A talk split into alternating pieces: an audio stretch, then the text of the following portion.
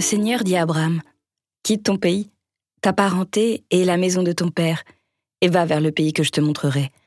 Je ferai de toi une grande nation, je te bénirai, je rendrai grand ton nom, et tu deviendras une bénédiction.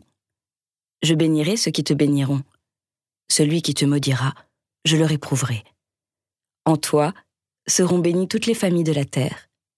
Abraham s'en alla, comme le Seigneur le lui avait dit, et Lot s'en alla avec lui. Abraham avait soixante-quinze ans lorsqu'il sortit de Haran. Il prit sa femme Sarai, son neveu Lot, tous les biens qu'il avait acquis et les personnes dont il s'était entouré à Haran.